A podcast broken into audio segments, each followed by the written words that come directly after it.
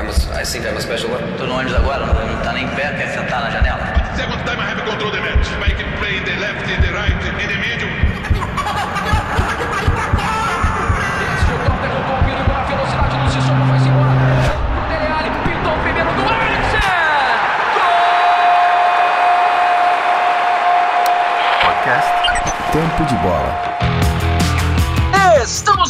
Ar, senhoras e senhores, sejam bem-vindos a mais um Tempo de Bola, episódio número 11, chegando na área com mais uma semaninha por aí pra gente falar bastante sobre futebol, muita análise, muita zoeira, muito bom humor por aqui e, claro, muito esporte bretão pra gente poder trazer no programa de hoje.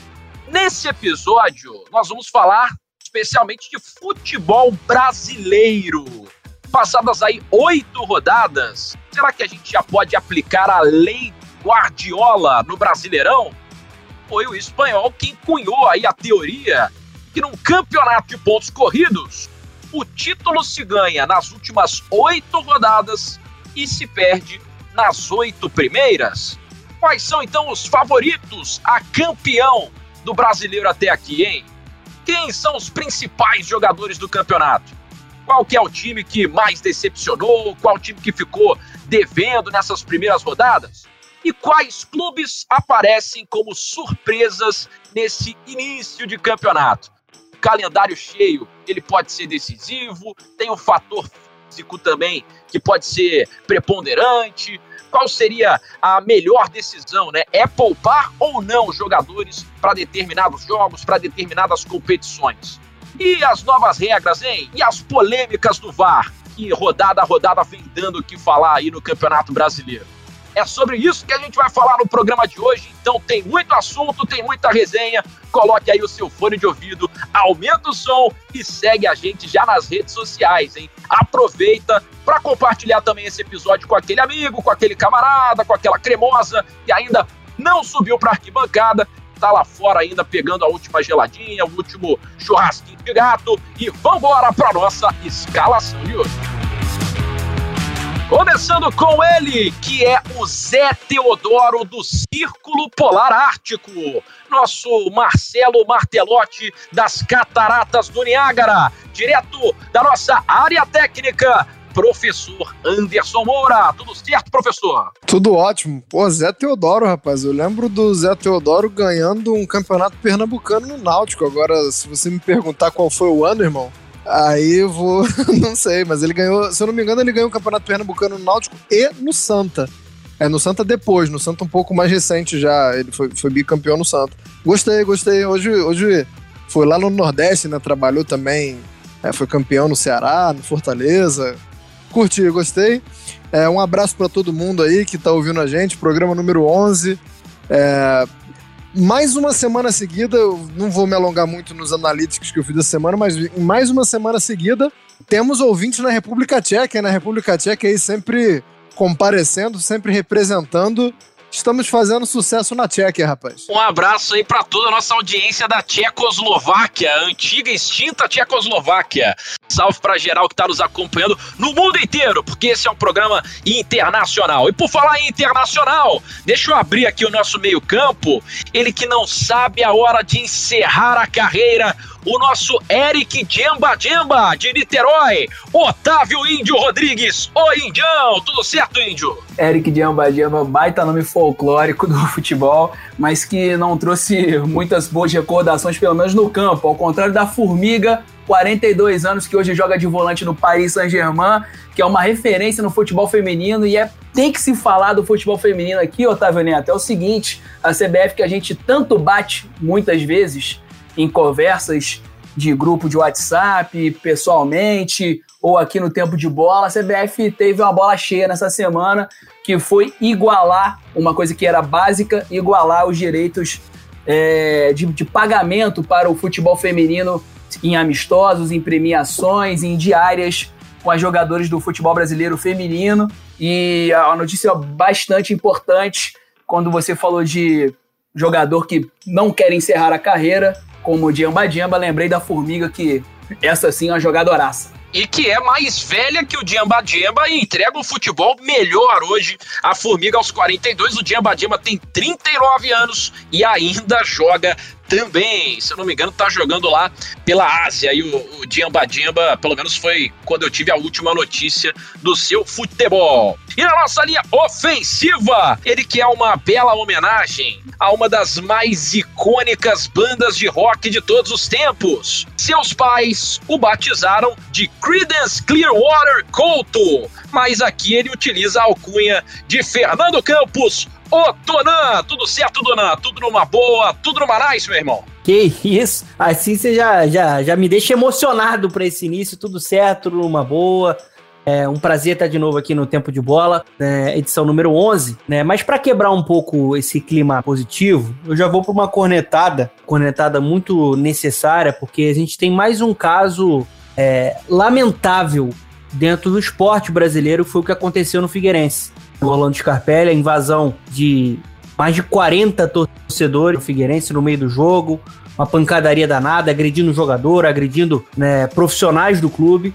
Então, é, lamento muito, espero que isso não, não fique impune e que essas pessoas sejam punidas, porque é crime, né? Para mim isso é, é crime, é bandidagem. O que aconteceu lá é inaceitável. É inaceitável, algo precisa ser feito. Não dá nem pra gente chamar esse tipo de. Não é nem cidadão, né? Esse tipo de trombadinha de torcedor, né? Que brincadeira, não há mais espaço para esse tipo de coisa pleno 2020. Ótima abertura essa aí do Donan. I wanna know, have you ever seen the rain?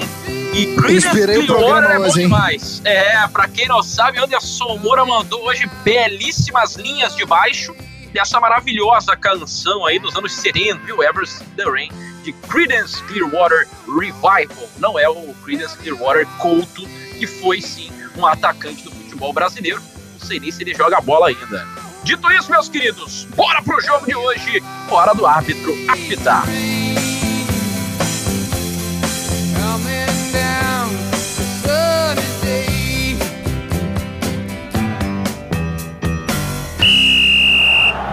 autoriza Máximo Bussaca. Começa mais um tempo de bola. Bora para os 45 minutos do programa de hoje, de tempo regulamentar, mais acréscimos desse episódio.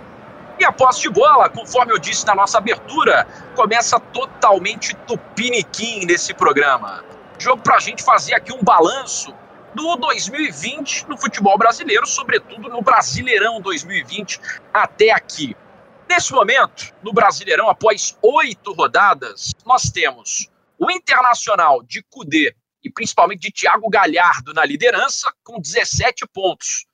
Completam ali o G4 o repaginado São Paulo de Fernando Diniz, o Atlético Mineiro de Jorge Sampaoli e de bastante investimento também, e o Vasco da Gama, do Ramonismo, que a gente já explorou aqui no programa, de uma base promissora também nas suas categorias de base, e de uma dupla argentina que vem dando o que falar, né? O Germancano e o Martim Benítez.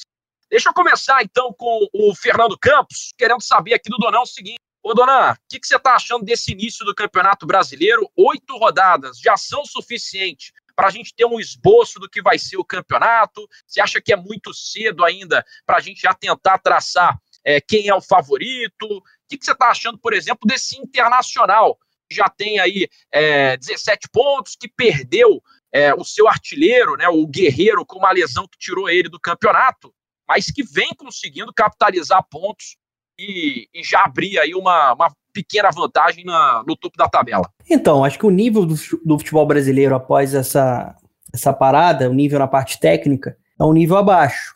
Né? Aos poucos a gente vê certa melhora, é natural que isso aconteça, porque a gente teve por muito tempo os elencos inativos, né, a parte física abaixo, é, não tinha possibilidade até de treinamento né, por, por muito tempo, então a gente está um pouco atrasado nesse sentido. Mas falando sobre essas oito rodadas aí de Campeonato Brasileiro iniciais, assim, se a gente for pensar em favoritismo, acho que a gente já tem um, um, um bloco de frente, né, no geral, muito bem definido. Acho que quem tem para brigar por título, se a gente for analisar a tabela, né, analisando do primeiro até o, o oitavo ali, no máximo o Grêmio é um time que está um pouco abaixo. Né? E eu nem acho que o Grêmio é um dos grandes favoritos a esse título, porque perdeu o Everton Cebolinha, porque tem, acho que ainda algumas limitações né, na parte técnica do meio para frente. É, tá se falando em Cavani, se o Cavani acertar com o Grêmio, aí automaticamente a minha, a minha opinião seria modificada. Mas eu, eu, tenho gostado, Otávio, das ideias que a gente tem visto em algumas equipes. A gente já falou muito aqui sobre o Vasco competitivo, o Ramonismo, como você falou.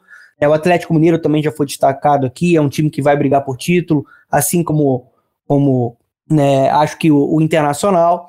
E falando um pouco sobre esse Inter, acho que o trabalho do Cudê é muito bom. Já tinha demonstrado isso no Rosário Central. Acho que é uma, uma equipe que consegue caminhar bem pelos dois mundos, ela consegue trabalhar sufocando o adversário, trabalhando a posse de bola. Então, o, o, o Cudê ele conseguiu formar uma ideia para criar ocasiões, para criar alternativas dentro do jogo. É, o time sempre muito próximo, a gente vê aquela marcação pressão muito alta, muito intensa, né, que acaba gerando o erro da série de bola adversária, né, o adversário não consegue progredir, não consegue construir. Então, acho que o Internacional, do ponto de vista da ideia, a organização, é uma equipe que está mostrando a competitividade necessária para estar no bloco de frente, para brigar por um título, para almejar um título que há muito tempo o time colorado é, não possui. Óbvio que, se tivesse Paulo Guerreiro, patamar acima no nível técnico, porque é um dos melhores do continente. Funcionamento da equipe é, dependia muito também da, das movimentações inteligentes ali do Paulo Guerreiro. Mas tem um Thiago Galhardo potencializado, jogando em um nível excelente.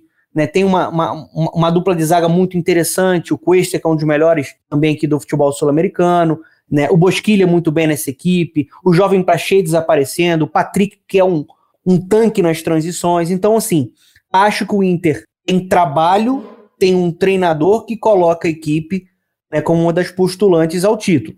E para finalizar o, o, meu raciocínio, acho que não vai mexer muito nesse G8, pode almejar o título, mas eu ainda acho que o Flamengo é o time a ser batido. Acho que o Flamengo do Domenech tem mostrado evolução e tem um elenco mais forte. Quando não joga o Gabigol, joga o Pedro.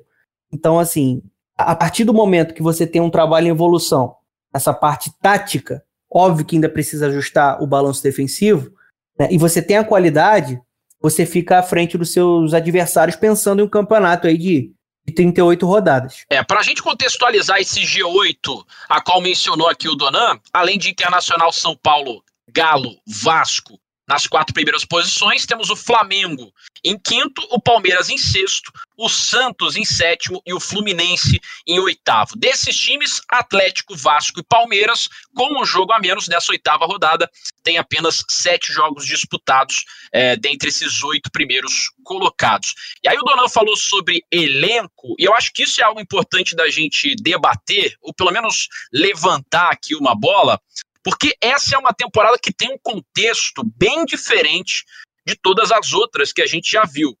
Então, a gente tem mudança de regra, a gente tem, por exemplo, a possibilidade de cada time realizar até cinco substituições.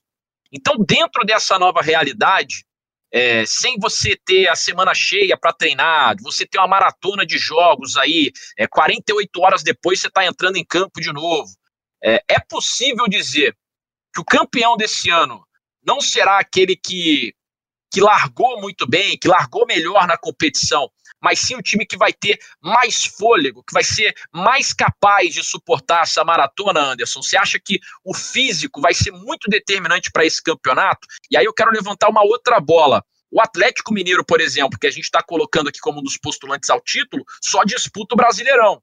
O Flamengo disputa é, a Libertadores, o Internacional Libertadores, Vasco está na Copa do Brasil e tem também a Sul-Americana. Então, acho que isso pode trazer também uma diferença, né? Isso também é um fator do calendário cheio e de um futebol cada vez mais físico. Né? É, conta é, você já tocou dois pontos aí dos três que eu queria abordar, né? Tem a questão da, da, da profundidade do elenco, tem a, a, a questão é, física, mas eu acho que o estilo de jogo da equipe ele também conta muito nessa, nessa situação, né? Porque claramente a gente tem equipes mais intensas e, e, e, os jogadores eles ficam numa situação um tanto quanto mais vulnerável, né?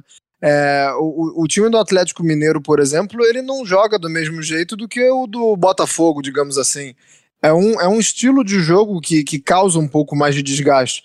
É claro que o Atlético tá, tá mostrando um, um, um nível legal, como você falou, tem a questão de, de não estar tá disputando muitas competições também, mas eu acho que é, vai precisar de um pouquinho mais de elenco se, se quiser o Sampaoli ter a mesma intensidade o campeonato inteiro. Eu acho muito difícil que o mesmo. Não o mesmo elenco, mas o mesmo 11 é, é difícil, mas ali ter 12, 13, até 14 jogadores. Se ele quiser manter a intensidade desses 13, 14 campeonato inteiro, é, mesmo não tendo muitas competições, vai ser um pouco difícil. É, a, a, questão é, só falando um pouquinho é, também no geral no campeonato que você perguntou pro Donas se tem alguma decepção eu, eu, acho que o Bragantino não chega a ser uma decepção porque ele acaba de subir e tal, mas eu fiquei muito decepcionado quando o Felipe Conceição foi demitido, cara, porque o, o, o Felipe Conceição ele vem de um trabalho no América Mineiro que foi uma coisa fenomenal na Série B. Um, um técnico que pega um time ali na rabeira e por uma vitória não consegue fazer o time subir. Botou uma banca no Campeonato Paulista que deixou os grandes com muito medo, né? Foi, fez um, um grande Campeonato Paulista e acho que foi uma decisão muito precoce o Bragantino ter. O Red Bull Bragantino ter tirado o Felipe Conceição do comando. Assim, não sei se foi a melhor decisão, não. É, é claro que não, não vem desempenhando um bom futebol. É, na qualidade técnica é inferior a muitos times e tal, mas acho que um projeto que foca tanto no longo prazo, né? Projeto Red Bull, que foca tanto no desenvolvimento dos jogadores e, e no recrutamento. É, acho que, que acabou que acabou saindo muito cedo o Felipe Conceição. Agora, voltando à questão de elenco, não, não tem como não colocar o Flamengo na, como a bola da vez, porque foi como o, o Fernando falou, né? Da, da, questão de não jogar o Gabrigol, entrar o, o Pedro, e você ter opções como Vitinho, como Pedro Rocha, como o próprio Michael, que é, nesse momento até vem, vem conseguindo muitos minutos, mas não é ali. É, eu acho até que questão de elenco, é, o Palmeiras ele até tem, tem, tem um grupo gordo. Mas, gente, é, e, eu vou falar aqui o que eu falei no grupo, né? O que eu falei no, no, no nosso grupo lá do WhatsApp. Eu acho vergonhoso o nível que o Palmeiras exibe e é um time que não merecia ter os 13 pontos que tem. É, é, é, o único invicto do campeonato, inclusive, né? É o, time, é, é, o único time que ainda não perdeu. Só Deus sabe como não porque uh, apresenta muito pouco pro que tem. Sei se você ia jogar a questão do Palmeiras para outro, para outro ponto da discussão ou, ou para outro integrante, mas eu acho que, que apresenta muito pouco, cara, porque tem, não só para questão do investimento que faz, mas porque é um time que a gente está falando aqui de elenco é, é, gordo, como uma opção para zaga, que não é titular, né? O Gomes é, é uma reserva do Gomes ali, é, muitas opções para o meio campo. É, Zé Rafael, por exemplo, que é um jogador que, que eu gosto muito desde os tempos do Londrina, né, que a gente fazia Série C lá no esporte interativo, já, um, já era um cara que eu vislumbrava e tal, é, ter um nível bom. Cara, para o que tem, o Palmeiras me decepciona muito, apesar disso não, não ser refletido na tabela, né? A gente viu o Palmeiras ali com, com um jogo a menos que o Flamengo, que é o quinto, e o Palmeiras é o sexto, mas é um time que eu esperava muito mais. É, e aí a gente pode entrar no ponto Vanderlei ou não, mas a questão é, não é de, de hoje que isso vai acontecendo. A gente pode falar que o Vanderlei deveria fazer esse time jogar mais? Sim. Agora, isso já foi discussão com Marcelo Oliveira, isso já foi discussão com Mano Menezes, e, e entra ano, sai ano, entra trabalho, sai trabalho. É um grupo é, forte, é um grupo com jogadores de muito peso e que não consegue apresentar um futebol. É, eu não digo nem envolvente, mas eu digo pelo menos convincente. Eu não estou exigindo plasticidade, né? Não estou exigindo o, o, joga bonito, não estou querendo a propaganda da Nike. Mas eu quero é, o mínimo de, de, de, de, convencimento. Eu quero que o, que, o, que o elenco do Palmeiras se prove dentro do campo, que não seja só aquele time que você fala assim, pô, no papel é um timaço. Eu quero que isso saia do papel e não tá saindo. Mas esse time, esse time do Palmeiras, Anderson, ele hoje, pelo menos com o Vanderlei, apesar da proposta não, não se alterar tanto, ele consegue agredir menos, mas ele também cons ele consegue ser menos agredido. E aí a gente vê, talvez, o fato de não perder, mas também o, o, crescente número de empates, né? O time não marca, mas também não leva, e às vezes faz um gol chorado, não faz. decide na, no fator Luiz Adriano, alguma coisa. É, mas ganhou, ganhou do Bragantino. É, exatamente. O, o empate contra o Inter já. Cara, o, o segundo tempo até teve o jogo. Mas o primeiro tempo horroroso. Primeiro tempo muito ruim, Palmeiras Internacional. Aí ontem, contra o. Ontem a gente tá gravando na segunda, né? Contra o, contra o Red Bull Bragantino, você pode ter a desculpa de que tava um calor infernal em Bragança Paulista, que foi o jogo de manhã. Mas, cara, também foi. É, o foi, gol da foi vitória pouco. foi no finalzinho, né? Porque esse jogo É, tava isso- praticamente sacramentado o empate. E aí, assim, eu acho que para esse futuro do Palmeiras, o que pode ser uma solução para um time muito engessado, sejam esses meninos, né? Porque o, o Gabriel Menino tá jogando muita bola, o de Paula, Veron, tem o Wesley, tem o Danilo, tem vários meninos que podem ser a tônica do Palmeiras para esse 2020 e mudar um pouco essa cara de um time que tem um elenco muito forte, que tem um elenco vasto, como a gente está dizendo aqui, que vai ser importante para o campeonato. Eu acho que é unanimidade a gente imaginar que o Flamengo é o time que tem o melhor elenco do Brasil, mas o Palmeiras não pode deixar isso desgarrar. Talvez tenha esse diferencial, né? De ter uma base que pode chamar a responsabilidade, Índio. Como é que você vê isso aí? Ah, Eu acho que a base já fez a diferença em alguns momentos, mas é esse fator elenco também conta muito, né? Porque às vezes você não tem uma proposta de jogo tão bem definida ou que esteja apresentando resultados, seja de uma maneira mais vistosa ou que, ou que ofereça resultados. Por exemplo, o futebol do Fernando Diniz é um futebol mais vistoso, mas que a gente não estava vendo apresentar os resultados. E agora, recentemente, começou a apresentar esse resultado. A bola começou a entrar. O time atacava, atacava, atacava, como foi naquele jogo contra o Vasco, né? Tentou propor muito jogo, só que o Vasco da Gama, na proposta dele, foi ali cirúrgico e matou o jogo. É, só que agora a gente está vendo o São Paulo conseguir matar o jogo. O Palmeiras não. O Palmeiras ele tem um elenco de certa forma até homogêneo, com posições em todas as peças, sejam mais veteranas ou promessas, só que não são, não são da mesma qualidade do Flamengo. Só que a, a ideia de jogo parece que não é tão bem pré-concebida ou ela não seja tão efetiva para o futebol que se jogue hoje. E a gente vê um Palmeiras que o, o elenco talvez segure, eu- eu- na minha avaliação. É, não sei se é uma questão motivacional que falta, uma questão de, de querer ganhar aquilo ali, mas eu vejo um Palmeiras como o elenco fazendo a diferença muito, muito gritante nesse momento, seja a garotada ou os nomes mais graúdos, entendeu?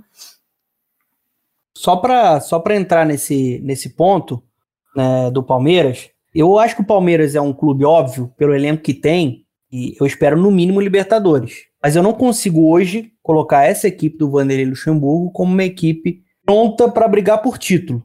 Não vejo o Palmeiras como um grande postulante é, ao título, porque seria muito fácil a gente chegar aqui no podcast, analisar ali o elenco do Palmeiras, ah, vai brigar pelo título. Não, analisando ideia, é um Palmeiras ainda muito pobre, muito dependente da individualidade. A gente já via isso antes com o Dudu.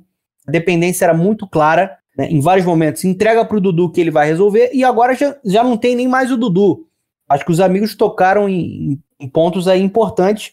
Nisso, o Luxemburgo acho que tem mérito. Trabalha bem com o jovem. Trabalhou bem o Thales Magno no ano passado, só para dar um exemplo no Vasco. Né, deu confiança para o jogador, o jogador acabou explodindo na temporada 2019, e no Palmeiras tem feito isso também, com o Patrick de Paula, com o Gabriel Menino, os garotos estão pedindo passagem. O Verão foi muito bem nesse último clássico, só que do ponto de vista coletivo, ainda acho que é uma equipe muito rasa, muito pobre, principalmente quando tem que construir, quando tem que ser protagonista, não tem os artifícios para envolver o adversário, como por exemplo a gente tem visto. O Atlético Mineiro sabe fazer isso, o São Paulo do Diniz sabe fazer isso.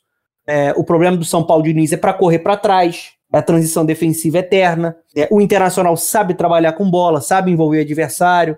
É, o, o, Atlético Mineiro do São Paulo. Então a gente vê algumas equipes que, taticamente, elas estão em um estágio sim mais avançado do que o Palmeiras. É, acho que o Luxemburgo ainda está tentando encontrar essa equipe, né? A gente sempre vê ali, ah, mas ele pediu um meia. Agora ele vai pedir uma contratação de um meia, que parece só vai poder chegar na janela de outubro, janela internacional, para ele tentar encaixar esse jogador dentro da equipe. Só que eu vejo, assim, não era o que o Palmeiras precisava. Se o Palmeiras queria uma revolução de ideia, não é o Luxemburgo esse nome. É, eu, eu, concordo contigo, Dona. Eu só, só, só trouxe o Palmeiras para a discussão, que a pergunta do, do nosso querido Otávio ela foi relacionada a grupo, né? É, assim, tamanho de grupo, se o elenco deveria ser grande. E é grande, é um elenco, assim, Pô, a gente não tem um time com, com opções de banco do reserva como Lucas Lima e Gustavo Scarpa, por exemplo. Não, então, assim, com certeza. Então, assim, com certeza. Falando em grupo, o Palmeiras teria obrigação, mas é, eu tô contigo. É, tem muito grupo e pouca ideia mesmo. É, sobre esse assunto de times que vão precisar manter o fôlego, vão precisar suportar a maratona, é, que vai ser não só o Campeonato Brasileiro, mas como todo o calendário, é, que a gente sabe que tá enxuto, que tá apertado e que tá difícil. É, só para terminar o assunto Palmeiras e pra gente fazer um paralelo com a lei do Guardiola que a gente trouxe aqui para esse episódio, né? O, o, Palmeiras, no bicampeonato dele, ali entre 2016 e 2018, parece que a lei de Guardiola serviu perfeitamente para o Palmeiras, porque o Palmeiras foi clube, foi um clube que nos últimos oito jogos soube aproveitar o seu aproveitamento, sobre crescer nos últimos momentos do campeonato e ganhar o título. Foi assim em 2016, foi assim também em 2018. Em 2017, o Palmeiras foi vice-campeão para o Corinthians, onde teve um aproveitamento ruim justamente nos últimos jogos, né? Teve um aproveitamento ali na casa dos 40% e por isso acabou patinando no campeonato naquela ocasião. E aí o Corinthians do Carilli ficou com o título. É, queria saber de vocês agora, a gente levantar uma bola aqui, a gente já falou é, desse é, Big Eight aqui, esse top 8 do Campeonato Brasileiro. E aí eu queria saber de vocês, desses oito times que estão aqui, ó, Internacional, São Paulo, Atlético Mineiro, Vasco, Flamengo, Palmeiras, Santos e Fluminense. A gente pouco falou aqui também do Santos do Cuca, né, que é um time que está ainda em um processo de, de renovação, né? Tem é, tempo, tem tempo. E tem, e tem o Fluminense, que começou bem no campeonato, mas nos últimos jogos já tem duas derrotas, né? Um empate, uma derrota nos últimos dois jogos. É, enfim, é, também caiu um pouco na tabela depois disso. Queria saber de vocês quais desses times a galera pode acreditar que tem fôlego para levar o campeonato até o final, pensando também aí em peças, né, em jogadores que estão sendo é, tidos e apontados como melhores do campeonato nesse início. Começando com você aí, Indião. Cara, eu acredito que esse primeiro bloco aí, ele tá muito bem formado. É... A gente até brincou no início aí do, do, na discussão da pauta, né, que o, que o Fluminense não seria uma surpresa. Para mim, foi uma surpresa positiva nesse início. Está começando a cair agora, pelo menos nas últimas duas rodadas, mas foi uma surpresa positiva, assim como o Vasco que a gente avaliou aqui com um programa dedicado a uma parte do, do Ramonismo, que foi uma surpresa, mas porque eu não esperava esse trabalho efetivo tão rápido do Ramon e com um elenco que a gente não pode, por exemplo, falar que é um elenco igual ao do Palmeiras, né? Mas que ele está sabendo aproveitar as peças que ele tem da melhor maneira possível. Os jogadores estão entendendo a ideia dele, seja para quando é, é necessário jogar de maneira reativa ou jogar de maneira propositiva, né? O time o time está com a mentalidade muito acertada nesse momento. É diferente, por exemplo, do Atlético Paranaense, que era uma equipe que a gente postulava que teria um bom ano e já teve treinador demitido, treinador que estava com o Covid, que era o Dorival, né? E está lá na rabeira, praticamente na zona do rebaixamento. Eu acredito que não vamos ter grandes alterações aí, não. Acho que quem pode migrar desse bloco do, do G8 aí é justamente o Fluminense. Aí a gente pode ter uma entrada do Fortaleza, do Ceará, que são equipes que estão. Que, que mostram algumas ideias de jogo positivas, o próprio Grêmio, e não consigo ver uma outra equipe, por exemplo, o Corinthians é uma equipe que tem decepcionado bastante, completando a, a, a lei do, do, do, Guardiola, né? É, não são apenas as últimas oito rodadas, as primeiras oito também são extremamente importantes. E a gente vê que dessa, dessa galera aí, a gente já consegue ter um completo panorama do campeonato. O clube que está ali na oitava e na sétima posição, a gente imagina que vai ter uma oscilação. Mas o primeiro bloco ali é o bloco consistente. É o que já teve, como o Donan citou, um início é, que você vê prejudicado pela parte física ou por alguma troca de treinador, que foi o caso, por exemplo, do Flamengo, mas é que depois de, de, de, de oito rodadas, a gente já consegue consolidar isso.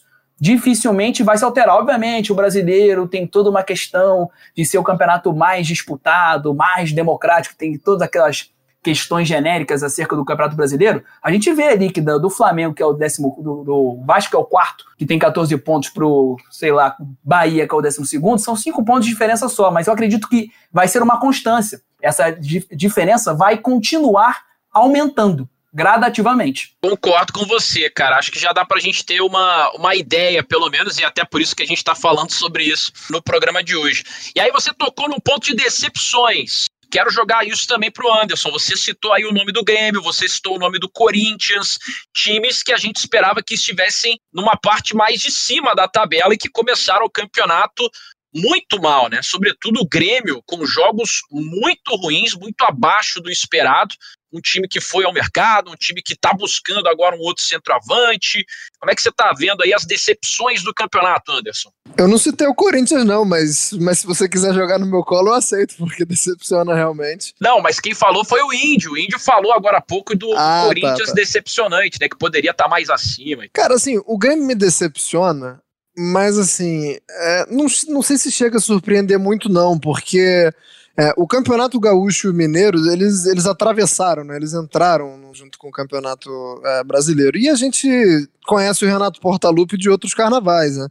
É um cara que, que em certo ponto, chegou a priorizar um, um jogo contra o Caxias é, na, na, final do, do, do Campeonato Gaúcho. Então, assim, é uma decepção quando a gente olha na tabela, mas nada de novo, né? Sob o sol. Assim, a gente vê o, Renato é, fazer uma, uma divisão de elenco ali. Só que antigamente era em relação a Libertadores, né? Aí você entendia quando, quando o Renato ele dividia o elenco e, e fazia uma rotatividade é, talvez exagerada entre brasileiro e Libertadores. Dessa vez ele inovou e, e priorizou o campeonato estadual em, em, em, certos momentos. Mas eu acho que tem, tem um grupo, tem pô, uma dupla de zaga que, assim, falando de duplas, né? Eu acho que talvez seja a melhor do Brasil. É, goleiro seguro, é, Pierre, Matheus Henrique. É, é, é, um time que, que vai, vai, vai conseguir. Não, não, não vai se manter nessa 14 colocação, vai. Embora esteja, como você falou, procurando um centroavante. Embora esteja é, sendo rondado aí pelo perigo de depois de ter perdido o Cebolinha perder também o PP, Seria um. Como diria o, o, episódio do Hermes e Renato do Merda Acontece, depois do balde de água fria seria o jato de água fria, né? Você perdeu o Cebolinha e depois perder o, o PP, que é um cara que já se mostra muito preparado para substituir o, o Cebolinha, então perder seria, seria muito ruim. É, eu acho que o Grêmio passaria ali o esporte. É, eu tô gostando muito do time do Ceará, mas eu acho que o Ceará precisa fazer um grande jogo contra alguém desse grupo de cima que a gente estava falando agora. Porque o Ceará vem numa crescente, é, que inclui também a, a classificação na Copa do Brasil, né, no jogo maluco lá contra o Vitória, que o Paulo Carneiro discutiu com, com o Vina. É, mas o Ceará vem de, de três jogos muito bons: é, venceu o Bahia, venceu o, o, o Clássico contra o Fortaleza e venceu o Atlético Goianiense. Então, assim fez a pontuação necessária, tá mostrando ali, não só citei o Vinícius, mas pode citar, posso citar outros jogadores, o Lima, é, o, o, Sobral, enfim. Mas tá faltando um grande jogo contra a galera do pelotão de cima. Então, assim, eu, eu levo muita fé né, no, no, nosso querido Gordiola, mas acho que, que ainda precisa se mostrar se mostrar contra os grandes. Então, assim, decepção, acho que o, o Red Bull Bragantino, como eu falei no, no comecinho, pela mais pela demissão do Felipe Conceição e um pouquinho do Botafogo, assim. Eu não imaginava o Botafogo nadando de braçada nesse começo, não. Mas a gente gravou um programa do, do programa número 3, né, falando do, da, da, chegada do Calu no Botafogo. É, o 11 inicial do Botafogo, ele, ele me decepciona um pouco. É, e, e, principalmente o Tuori, mas acho que aí tem muita coisa pra gente ver, que teve o Pedro Raul, que estava vindo muito bem, deu uma caída, a, a, adaptação depois da chegada do Calu, é, ela demora um pouco de tempo, e aí um, um, ponto que eu acho que, que faz com que eu me decepcione um pouco o Botafogo é a questão do Honda, mas não exatamente do jogador. É, e a gente já discutiu isso no nosso grupo de WhatsApp. É, a gente está tentando entender por que, que o Honda tá jogando de volante, até houve uma ligeira melhora, inclusive no jogo contra o Corinthians ele foi um pouquinho superior, mas a gente não sabe se o Honda tá jogando de volante por, porque o Autori quer, porque o Honda pediu isso para conseguir uma vaga no time olímpico do Japão. Eu não sei o que acontece. Agora, o que eu sei é que não tá bem. Ele não, ele não tá desempenhando bem essa função de volante. É, a gente vê o Caio Alexandre muito bem, né? E, e, o Honda não consegue acompanhar. O Bruno Nazário é, alterando altos e baixos, tem momentos muito bons, tem momentos ruins. É, a, a, questão do Luiz Henrique, a gente tem que é, considerar a, a, idade do jogador, a oscilação natural.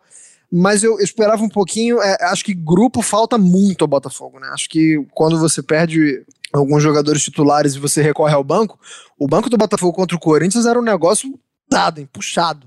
Assim, um branco muito fraco. Mas eu esperava um pouco mais desse 11 inicial do Botafogo. É, uma vitória só em sete jogos, eu acho assim. Talvez, é, acho que perigoso, não seja a palavra agora, porque a gente chegou na oitava rodada, mas acho que um, um sinal amarelo, acho que a gente tem que ligar pro Botafogo. Eu vi, eu vi o jogo do. Eu vi alguns jogos do Botafogo, e o que me preocupa é. O time só consegue jogar, e o Autori parece que achou a pólvora com essa situação, de maneira reativa. Quando ele tem que jogar no contra-ataque, o time consegue fazer alguma coisa. Foi assim contra o Flamengo, e assim ele conseguiu algumas vitórias, quase conseguiu agora contra o Corinthians, mas, por exemplo, o jogo contra o Fortaleza, que eu, eu entendi que o, o Autori se considerou, ou o time entendeu que tinha condição de propor o jogo, de, de agredir o Fortaleza, foi pavoroso, horrível. Contra o, contra o Bragantino também foi horroroso todo mundo espaçado, o, o, o, bloco da zaga lá afundado, o meio-campo estático, o ataque afundado com a zaga do Bragantino, que fazia uma zaga alta, era que fazia aproximando do meio de campo. O time, quando o Botafogo tem que propor, é muito devagar, muito ruim. A saída de bola é pavorosa, é, é nojenta. Mas quando tem que ser reativo, consegue, consegue ter alguma efetividade. Nem sempre dá certo contra o Corinthians agora, fez uma boa partida. Só que depois do 2 a 1 se acomodou e acabou chamando o Corinthians, que não tinha nenhuma ideia de como chegar no, no, no gol. Era bola na ponta, cruzamento para ver se o Jô fazia o gol. E uma hora o Jô faz, né? Porque o Jô é um bom atacante aqui pro futebol brasileiro. Meteu uma bola na trave e depois fez o gol. Mas o que me preocupa no Botafogo é isso. O time parece estar jogando futebol de 15 anos atrás, 10 anos atrás. Está muito atrasado. E com pelo menos. O Anderson destacou bem: o elenco é fraco. Só que o 11 inicial, eu considero que olhando os times do Brasileirão, não era para estar tá na posição que está. É, e aí pode estar o problema do 11 inicial quanto à profundidade de elenco para você aguentar essa maratona, tudo que a gente estava falando no programa de hoje, é, e também quanto a uma uma bandeira que o Anderson levantou agora sobre o lance de você poupar ou não jogadores dentro de determinados campeonatos. E essa é a bola que eu vou querer levantar para o Donan, mas antes só queria agradecer o Anderson aí que ele disse que não sabe o que acontece. Eu sei que merda acontece. Uma grande memória aí de Hermes e Renato. Um abraço pro seu cocô. Peida agora para não peidar na hora, né? Diria o seu cocô. Um abraço pro Ferdinando, pro Lagreca, pro Lindomar, grandes figuras do merda acontece, um quadro inesquecível do Hermes e Renato. O Índio, só para a gente fechar o assunto aqui do Grêmio, né? É, lembrou aí sobre o Renato Gaúcho, que disse o seguinte: de cavalo paraguai estou cheio, daqui a 10 rodadas vamos ver quem é quem. O meu grupo vai brigar pelo título, pode escrever. Dito disso, não tenho dúvidas. Querem criticar com quatro ou cinco rodadas? É o direito de vocês. Lá pela 15, 16, voltamos a conversar. Uma declaração bem ao estilo Renato Gaúcho, que nessa, na, na, última coletiva dele também falou, aqui no Grêmio não tem crise, é crise de título e tal, ou seja, bem bem bonachão mesmo aí o, o Renato Portaluppi, mas fato é que o Grêmio precisa reagir de qualquer maneira.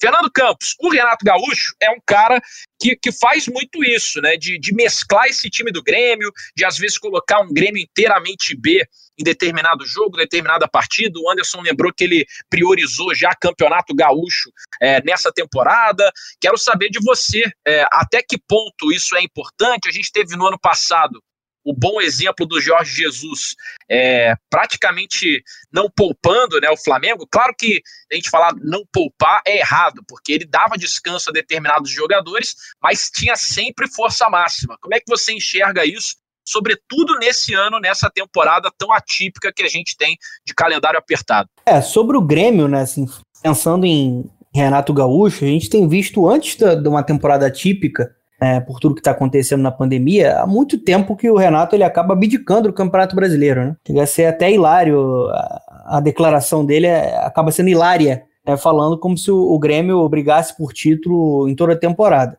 Toda temporada a gente espera que o Grêmio brigue por um título do Campeonato Brasileiro, até porque teve elenco para brigar um bom tempo. Só que ele priorizou as Copas em, em vários momentos, exagerou muito nessa rotação, né? Nesse rodízio. Chegou a botar time B, chegou a botar time C, né? com vários jogadores de, do, do, do, Grêmio de transição. E aí, para mim, eu acho que é você abdicar de um campeonato que você poderia entregar muito mais é, dentro da competição.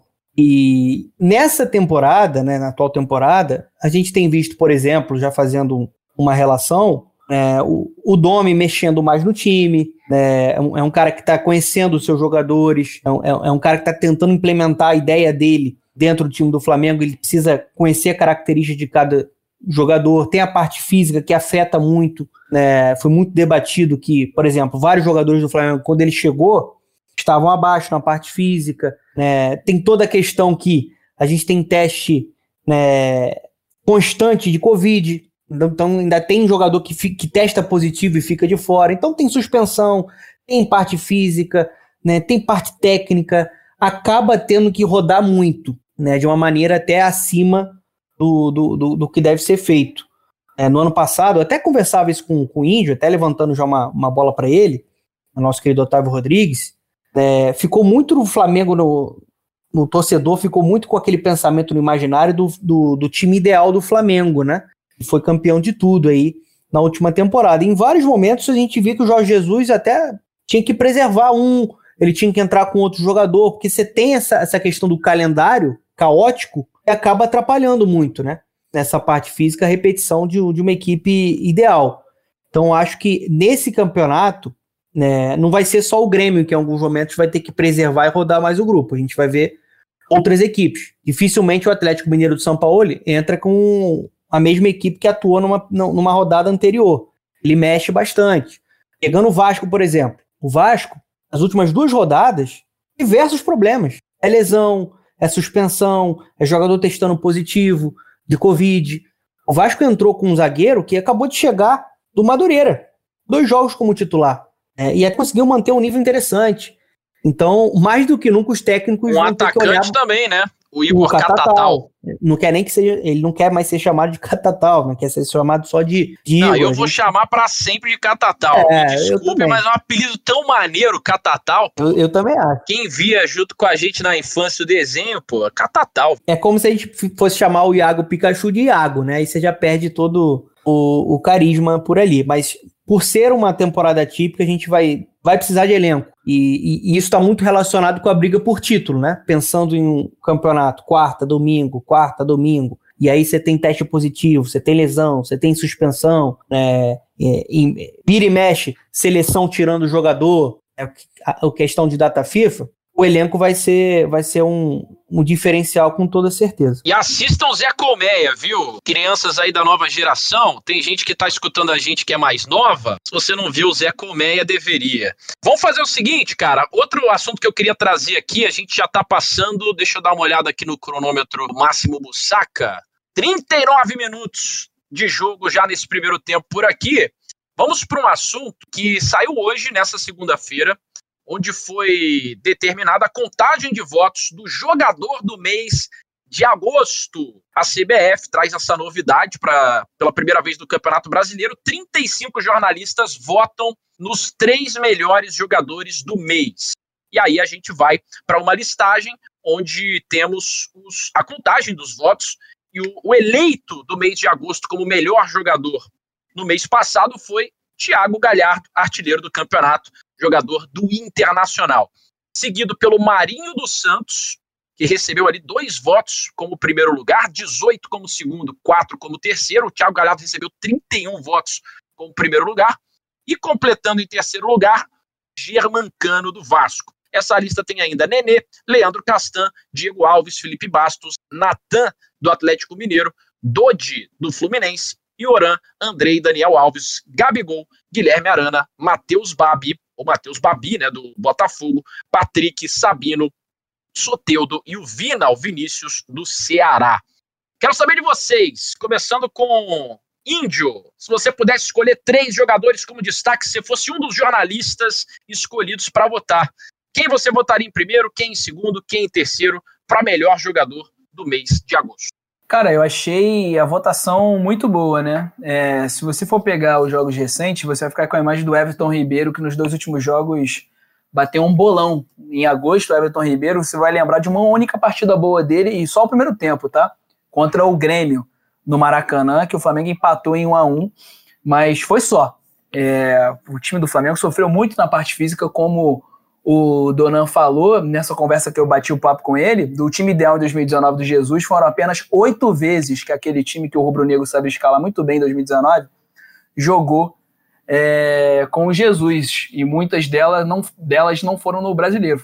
Teve muita partida de Libertadores e Mundial. Então, não nem como você que está com o Ribeiro na cabeça, torcedor do Flamengo, levantar ele para essa questão. Mês de agosto. Eu concordei muito com a votação o Thiago Galhardo, ele foi assim extremamente importante para o Internacional, que é líder. Como jogador individual, e o Galhardo, ele é um cara que aparece no momento da decisão.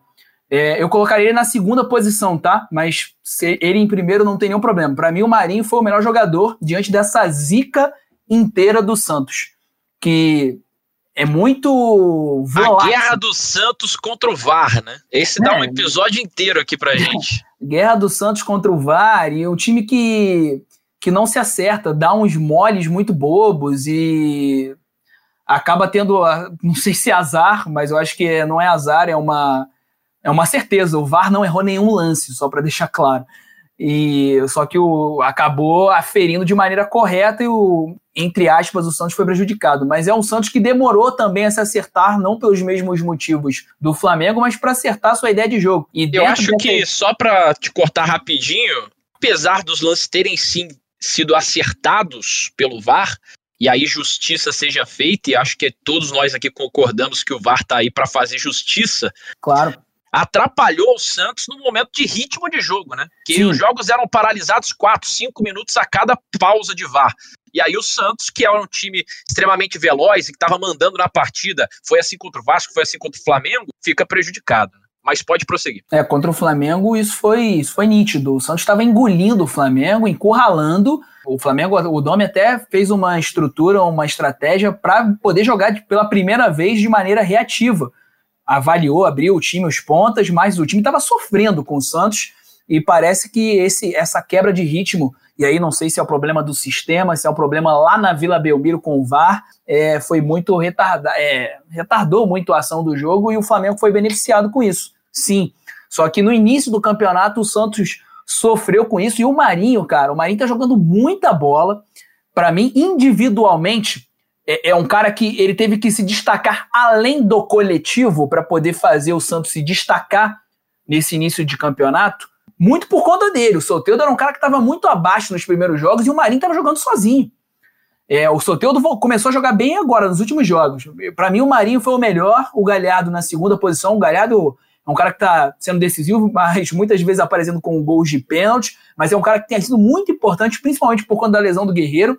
Ele assumiu uma função de falso centroavante, não vou falar falso 9, como é o, a, a, imagem do Messi, mas ele assumiu essa fun a função. E o Cano, cara, o Cano mete gol todo jogo. Eu tô de acordo com os três primeiros, só inverteria o Marinho com o Thiago Galhardo. O Germancano tá com um resultado absurdo dentro dessa proposta e ideia do Vasco, a bola quando chega para ele, o cara crava. E ele merece estar né, é, qualificado como, como foi. Ainda mais para esse estilo de jogo do Vasco, né? O Cano chega uma bola para ele no jogo inteiro, essa única bola dele vai pro gol. O aproveitamento dele é colossal e muitas vezes nos jogos do Vasco, até pela dificuldade técnica é, dos jogadores, às vezes só chega uma bola pro Cano. Foi assim no último jogo contra o Atlético Paranaense, uma bola um gol. O Cano, que foi o terceiro mais votado, com é, 10 votos de terceiro lugar, ele foi o terceiro lugar mais votado entre os jornalistas. Contra o Santos, se não me engano, ele, foi, ele fez um gol, foi de pênalti, né? E outra bola foi no travessão. Então, assim, a,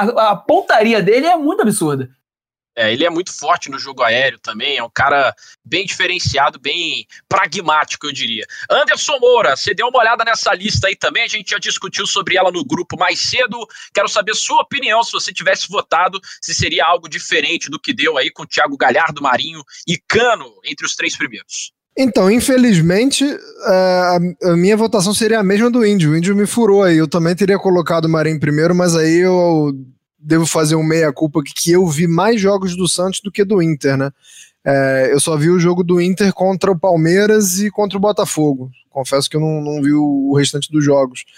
Mas eu acho que o, o, Marinho ele precisa jogar mais do que o Galhardo joga no Inter, né? Na questão da coletividade, acho o Santos mais, mais fraco, mas o Indy já falou disso muito bem. A, a minha única observação sobre essa lista é que eu gostaria muito de saber quem foi o brincante que botou o Felipe Bastos ali como segundo lugar, porque assim, os gols ele tá fazendo. Mas, cara, ele tá jogando mal, assim, assim, pro, pro que o time precisa que ele faça, ele não tá jogando bem, pelo amor de Deus, é porque ele teve ali a competência, né, não vou falar sorte, ele teve a competência de fazer gols, é, inclusive não só de bola parada, né, aquele gol que ele faz contra o Santos e tal, no jogada de escanteio, ok, competência, parabéns, tá indo muito bem, brigando pela artilharia, né, quem diria, mas pelo amor de Deus, gente, o Felipe Bastos ele deixa o time muito na mão ali na, na questão da recomposição e, e, e, da própria saída de jogo.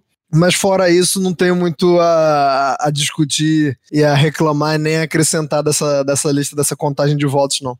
Está lhe faltando, Anderson Moura, a paz de Bastos. Paz de Bastos para você, Anderson Moura. Fernando Campos, 47 e 40 já no relógio, estamos nos acréscimos, mas evidente que quero saber sua opinião também sobre a votação dos melhores do mês de agosto e até puxando um gancho, mais um do nosso grupo lá do WhatsApp hoje, né? Onde eu disse mais cedo que, na minha opinião, o Marinho não fosse tratado como meme, como todo mundo lembrando, é, o, sei lá, o como é que é o nome? Sabia não. O Sabia não, mas tem também o Minimício aleatório. Isso, isso. Tem, tem vários memes aí do Marinho. Se ele não fosse tão tratado como um meme no futebol e sim encarado com a seriedade apenas do seu futebol, era um jogador até cotado para ser convocado para a seleção brasileira visto que ele tem feito desde o ano passado, pelo menos. E aí você discordou ali um pouco comigo, mas concordou também que ele tá jogando muita bola. Queria que você falasse um pouco aí sobre os melhores do mês de agosto, dona. Não, só, só para entrar nessa, nessa questão Marinho, acho que o Marinho é um grande jogador aqui do futebol brasileiro desde os tempos de vitória. Ele tá jogando muito bem desde os tempos de vitória, né? Muito bem da direita para dentro, com aquela canhota dele, ele vem pra batida colocada, é um cara que tem habilidade, que tem velocidade, tem força física, um ótimo arremate. O meu ponto de discordância no nosso grupo ali do WhatsApp foi sobre a questão da seleção brasileira. Acho que assim, pensando numa seleção ideal, eu ainda acho que o Marinho está um pouco abaixo de outros nomes, né, que a gente tem aí na, na seleção brasileira, né? Se a gente for pensar em ponta, né, a gente tem né, Neymar, a gente tem né, Richarlison que joga por ali, né? Tá ruim até pro Vinícius Júnior, né, Dona? É, tá difícil pro Vinícius Júnior, tem Rodrigo, assim, tem Douglas Costa quando tá saudável, é difícil isso acontecer. Acho que a gente tem outros nomes. O Everton Cebolinha, que foi muito bem na Copa América, mas assim, pensando, por exemplo, a convocação Bruno Henrique do Flamengo, pensando em uma convocação só de jogadores que atuam no futebol brasileiro, se isso acontecer, aí eu concordo com você. Eu acho que ele poderia ser um nome cotado e acho que ele merece estar sim nessa lista. É, eu já cansei de falar isso nas minhas redes sociais, eu acho que assim, para mim, disparado, o melhor jogador do futebol brasileiro, tecnicamente, se chama Everton Ribeiro. Joga uma barbaridade, é um cracaço, é um cara que tem muito recurso, tem a parte técnica em um nível bem acima, ele desfila. Mas pensando no recorte Você de tem agosto, visto o Martim Benítez jogar bola ou Fernando Campos? Vou falar, vou falar sobre o Martim Benítez. Né? Pensando no recorte de agosto, eu acho que não tem como a gente contestar o Thiago Galhardo. O Thiago Galhardo já era importante com o Guerreiro, já estava jogando mais que o Guerreiro, é quando o Guerreiro estava é, em campo e com condições na parte física, e sem o Guerreiro se tornou o protagonista de vez, né? Um cara versátil, um cara que está potencializado ali com esse esquema de organização do Cudê, já tinha mostrado um bom futebol com a camisa do Ceará, né, depois da série do Vasco. No próprio Vasco ele oscilou mas mostrou que era um jogador de nível e acho que merece estar aí. É, sobre o Germancano, vou deixar até no ar aqui, cara. Porque o Germancano, ele é um cara que elevou muito o nível do Vasco por ser um grande definidor, se posiciona muito bem, tá no lugar certo e é letal. A bola chega, ele precisa de uma bola, ele crava. Crava uma barbaridade o Germancano. Só que se a gente for pensar no Vasco, que tem funcionado do Ramon, acho que tem dois jogadores, dois jogadores que têm se destacado mais para essa equipe funcionar. Um você acabou de citar, Martim Benítez. O Vasco precisa correr para tentar ficar com esse jogador. É um camisa 10 que tem liberdade, que é criativo, que se movimenta, tem muita inteligência na visão de jogo, é o cara que leva essa bola para o Germancano. E o Andrei, Otávio? Acho que o Andrei é, é um cara que precisa ser destacado. A gente destaca vários jogadores dessa função, né?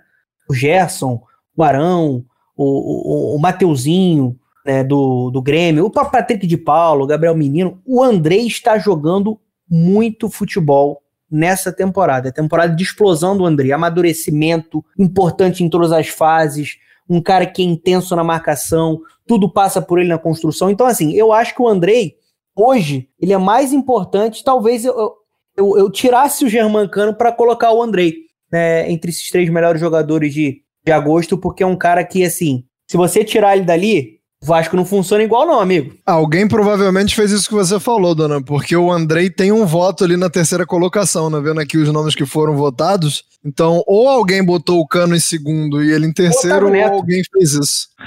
Deve ter sido Otávio Neto. eu, eu, eu dei três votos. Germancano, Felipe Bastos e Andrei. Foi essa a ordem, é por isso que aparece aí o Felipe Bastos com um segundo lugar e o Andrei com um terceiro. E não estou errado, ok? Porque eu estou... do clubismo chegando. o Andrei, cara, é só pra gente encerrar, ele é o homem das achadas. Ele tem umas achadas incríveis dentro do jogo, mete umas bolas absurdas e assino aí a que o Donan disse, uma grande temporada dele. Mas aquela contra o Santos foi em setembro, hein? Não foi? Contra Vasco e Santos? Não foi dele? O, não foi dele a achada? Não, que... Vasco e Santos foi o jogo recente. Vasco e Santos foi agora, do... pô. Você tá falando então, de Vasco Ceará.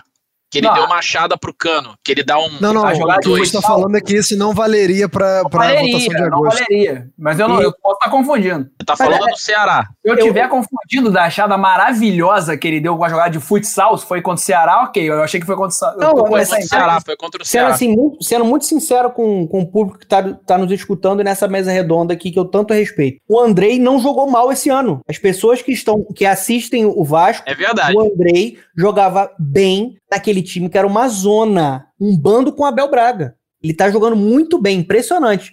Ele era um cara que, no passado, todo mundo sabia da parte técnica dele, porque é seleção de base. Era um cara que era importante no meio campo na distribuição, mas ele passou a ser muito intenso, ele passou a marcar muito. Parece que ele tá com aquela setinha pra cima ali do, do, do videogame. Tá endiabrado.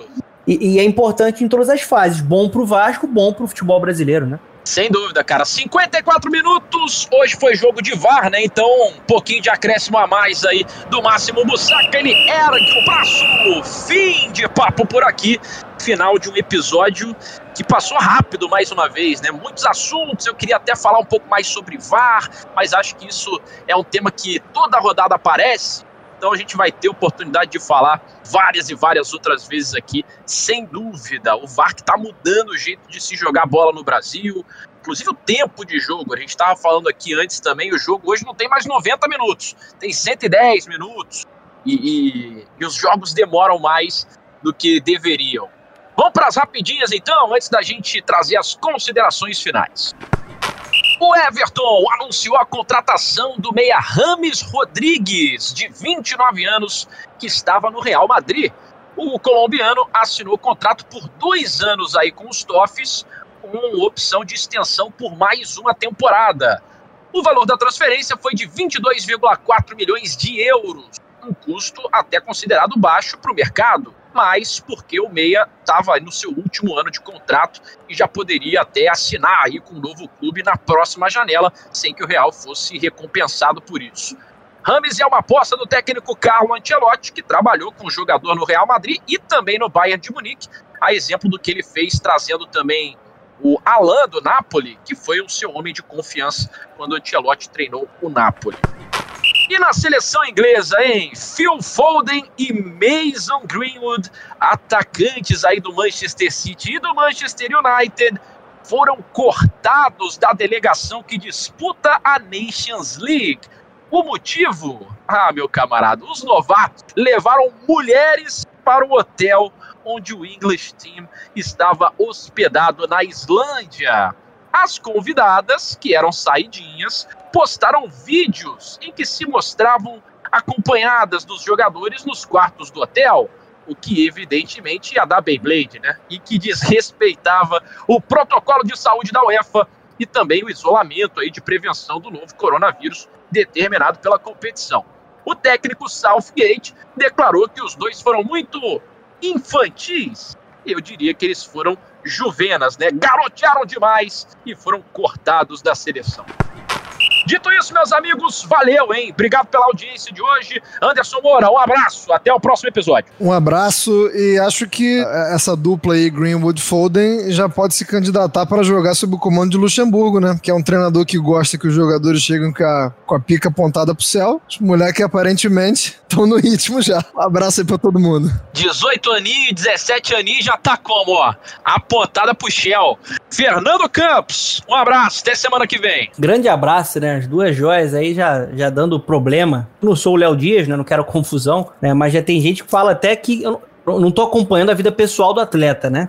Eu quero saber da parte técnica, mas tem gente que diz que o Phil Foden é casado, né? Teve filho. Nossa senhora, vai arrumar um problema Tem danado. né? dois filhos. Dois, Dois filhos, com a filhos, mesma garoto- mulher. O garoto tá começando. Tá começando e olha a confusão Ó. que ele, ele já tá arrumando na Bate-saque carreira dele. frenético isso aí. Esse aí vai ter, que, vai ter que pedalar a saliva dele pra desenrolar esse acontecimento aí, hein? Boa sorte, viu, Phil Foden? Um abraço, Indião! Tamo junto, hein? Um pouquinho mais de cachaçinha pra você aí nessa noite. É isso aí, tô indo aqui em homenagem ao Fernando Campos, né, a cachaçinha de Minas. É, eu não sou o beijoqueiro não, Otávio Neto, mas como eu sou um cara romântico, hoje um beijo pra Ana Beatriz Queiroga, três anos do meu primeiro beijo, olha só que rapaz Que romântico. isso, E meu outra Deus. coisa- e outra coisa é o seguinte, Eu outra- acho que o cara tá no erro aí do Phil Foden, hein? não, Tá é explicando isso, demais. E outra coisa é o seguinte, eu e o Fernando Campos ficamos é, emocionados com o Ricardo Quaresma apresentado no Vitória de Guimarães. Eu tinha um sonho de ver o Ricardo Quaresma sendo apresentado por Eurico Miranda com casar, casar, casar. O Quaresma vestido, vestido de pirata e mandando bolas de trivela no Porto Maravilha para a torcida vascaína. Porém, isso não vai acontecer. Isso e é eu tenho que uma me fantasia contentar, sexual, isso aí? eu tenho que me contentar com o Quaresma no cavalo branco. É o mago Ah, é. das trivelas vendo o Marco Zero em Guimarães. Maravilhoso isso. O, o- o nosso querido Otávio Rodrigues, eu não Ah. lembro, não lembro se o nome do filme era Lua de Cristal, alguma coisa assim, mas ele parecia Ah. Sérgio Malandro no filme da Xuxa, no Cavalo Branco, chegando e sendo apre- a- Não é apresentado. Incrível, espetáculo. ele vestido de cigano, o, detalhe do, do, do brinco, parecia que ele estava no castelo do Harry Potter, é uma situação incrível, maravilhoso. Ai, cara, bom demais. Eu me lembro do Xuxa contra o Baixo Astral. Esse também era um é filmaço, cara. Filmaço, que, viu? que... Filmaço. Nossa, cara, são, são indicações culturais pra você no final desse programa. E, enfim, só pra gente falar aí sobre Quaresma, cara, lá no Vitória de Guimarães. O Vitória de Guimarães tem um dos escudos mais bonitos do mundo, pra mim, que traz ali o Dom Afonso I, que foi o primeiro rei de Portugal. Ele era o conquistador. E agora o conquistador é o Quaresma em seu cavalo branco. Beijo nas crianças, tchau benção. Até o próximo episódio. Eu fui! Abraço.